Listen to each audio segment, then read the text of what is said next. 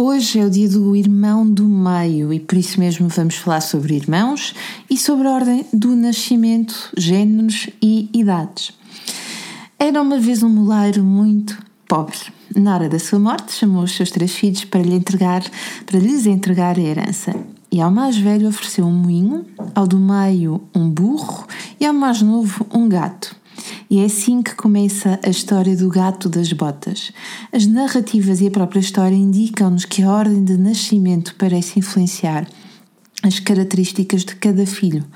Era comum o mais velho ser o herdeiro, o do meio ser o militar, que ia para a guerra, à procura de conquistar riquezas, e o terceiro, que nada herdava, ser sacerdote, e viver de forma bastante mais simples e sem grandes recursos. Pelo menos a história do, do, do filho do gato das botas foi um bocadinho diferente. A ordem que nos é dada pelo nascimento pode efetivamente ajudar a explicar e a compreender melhor algumas características e comportamentos. E se à primeira vista esta ordenação pode fazer-te pouco sentido, é importante que não avances neste podcast porque muitos dos jogos em termos da relação que os nossos filhos têm podem bem assentar neste aspecto. Por outro lado, esta informação vai permitir-nos alargar a nossa compreensão em relação aos nossos filhos e ajudá-los a construir um relacionamento mais positivo.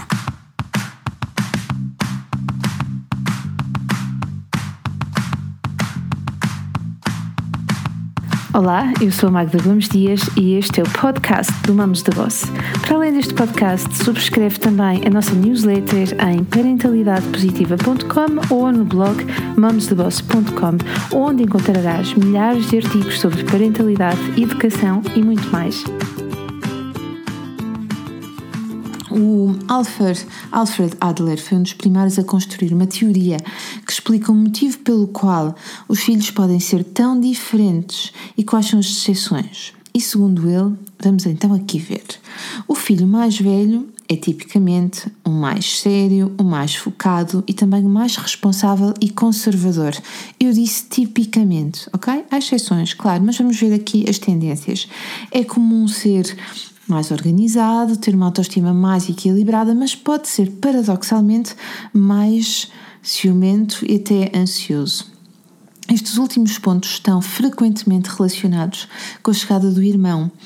Adler refere-se ao destronamento do primogênito e com o nascimento do segundo filho é possível que o primeiro se sinta menos amado porque sente que os pais têm menos disponibilidade para, para ele. E por muito que possamos procurar convencer a criança do contrário, a verdade é que assim é que ela é, é que é assim que ela poderá sentir-se e as palavras pouco mudarão a sua sensação. Mais à frente neste livro, e esta é a leitura do livro para te chatear a tua irmã e deixar o teu irmão em paz, mais à frente vais ver estratégias que não vou partilhar aqui neste podcast, poderei partilhar num próximo, para ajudar as crianças a sentirem-se mais seguras e lidarem melhor com a chegada de um novo elemento. Com efeito, Adler sublinha que a atitude dos pais para com a mais velha é bastante diferente daquela que terão com os restantes filhos. Engraçado. Eu gostava de saber quem é que aqui que está a escutar este podcast é filho mais velho. Em primeiro lugar, porque é que é esta diferença? Em primeiro lugar, porque são pais de primeira viagem portanto, a sua dose de ansiedade e também de perfeccionismo é bastante mais elevada, tendencialmente. Atenção. Por outro lado, parecem ser, de uma forma geral, mais exigentes com o primeiro e, com frequência, este desenvolverá características de liderança. O filho do meio, hoje é o dia do irmão do meio, Adler faz-nos saber que é no filho do meio que encontramos uma diversidade em termos de personalidades. Na verdade, estes raramente, raramente têm um lugar de destaque. Então repara, o mais velho é o mais velho e o mais novo será sempre o filho mais novo. E por esse motivo parece existir uma maior insegurança no que diz respeito ao sentimento de pertença e de significado. Parece que há papéis que já foram atribuídos ao mais velho e ao mais novo, e é frequente do meio sentir-se só e à procura do seu lugar. Contudo, um dos papéis mais interessantes para o filho do meio, no caso da sua relação com os seus irmãos não ser demasiado conflituosa, é que ele assume com alguma frequência o papel de moderador e de diplomata. São crianças que procuram a paz, fogem do conflito, mantêm-se discretas e, quando não encontram esse equilíbrio, aí então podem revoltar-se. Vamos rapidamente aqui olhar para o filho mais novo. O filho mais novo é o sedutor, é o divertido e é o bem disposto. Em muitas famílias será visto para sempre como o irmão mais novo ou o bebê da família e por esse motivo costuma ser o mais mimado, o que não é algo positivo, segundo Adler, e eu também concordo com ele com efeito, e por esse motivo tornam-se mais incapazes, porque frequentemente têm quem faça por eles. Vestirem-se sozinhos é um dos exemplos que ilustram estas características. São, por vezes, egoístas e irresponsáveis, mas também mais manipuladores. Um dos objetivos do filho mais novo é igualar-se ao mais velho e ter tanto poder quanto ele, e por isso vai utilizar todo o seu charme, mas também estratégias de diversão para conseguir aquilo que deseja. O mais velho, sendo responsável e sério poderá não gostar das investidas frequentes e assim poderá nascer parte dos conflitos entre irmãos. Vale a pena ainda olharmos aqui para o filho único e para os gêmeos. Adler sublinhou que o filho único pode apresentar características do mais velho ou do mais novo. Pode ser sério, centrado e focado e também pode ser mimado, manipulador e sedutor. Dependerá sempre da forma como foi protegido e amado. Os filhos únicos aprendem a depender apenas de si e a criar relações com os outros facilmente, mesmo quando são crianças introvertidas. Já no caso dos gêmeos, Adler explorou também este mundo. Como todas as relações, há sempre um que é mais dominador que o outro e as suas características aproximam-se das do primogênito. Os gêmeos, por estarem sempre juntos, são frequentemente muito amigos e as separações são não são facilmente vividas. Os pais devem respeitar a necessidade de proximidade e, simultaneamente, descobrir aquilo que os torna tão únicos. Para além da posição em relação à ordem do nascimento, o Adler aponta também a diferença de géneros e a diferença de idades como outras fontes de conflito. Aquilo que eu vou aqui partilhar é a sua visão ok? A visão que Adler tem deste, deste, deste assunto. Por sistema, irmãos com idades muito próximas e do mesmo sexo serão com frequência a justa oposição um do outro. Assim, quanto mais espaçada for a diferença, menos conflitos haverá na relação. Muitos autores falam de espaçamento de 4 anos ou mais para que haja menos conflitos.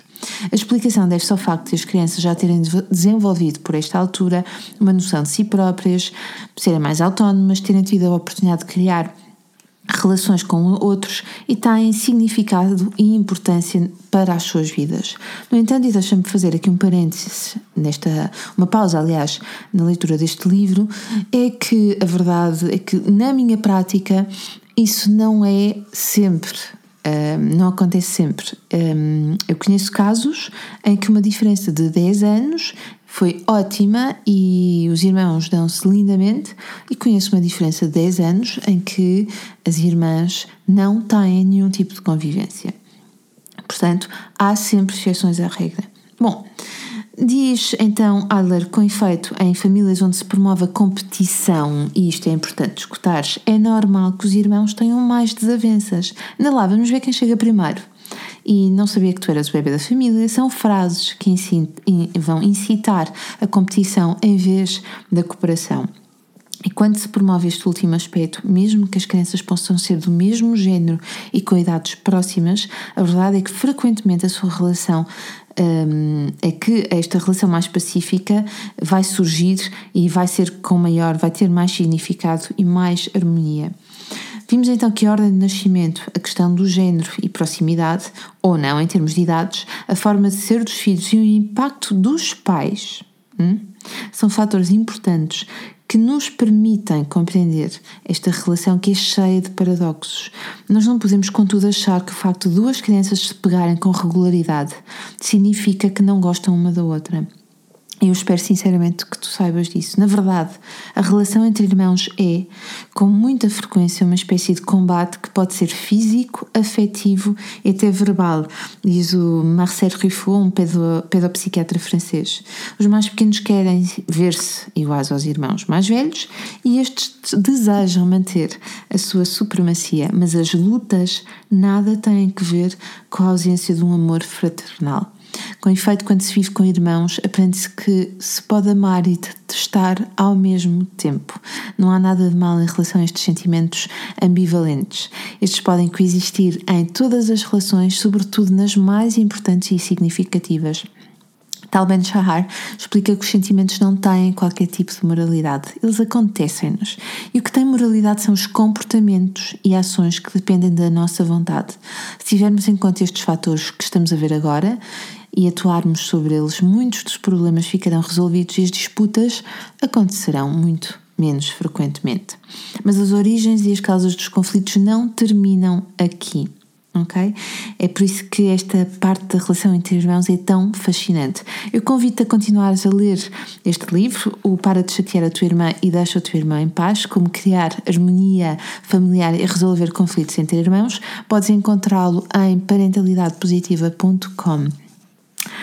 Se és irmão mais velho ou irmã mais velha, do meio, mais nova, filho único, ou se tens gêmeos, ou se tens de tudo isto na tua família, partilha os teus comentários, tira uma foto do teu telemóvel e diz-me se isto bate certo com aquilo que se passa aí em casa ou se aí em casa ou na tua própria experiência pessoal estás perante estas exceções. Realmente esta parte dos, dos, da dinâmica da relação entre irmãos, mas também de todas as crianças e dos primos, é fascinante. Gente boa, este foi o tema de hoje que bate em cheio com o dia de, em que se celebra o Dia do Irmão do Meio. Um beijinho especial para tu que és irmão do meio ou para vocês que têm irmãos do meio. Não é o meu caso. Boa semana e vemo-nos já na próxima semana. Até lá.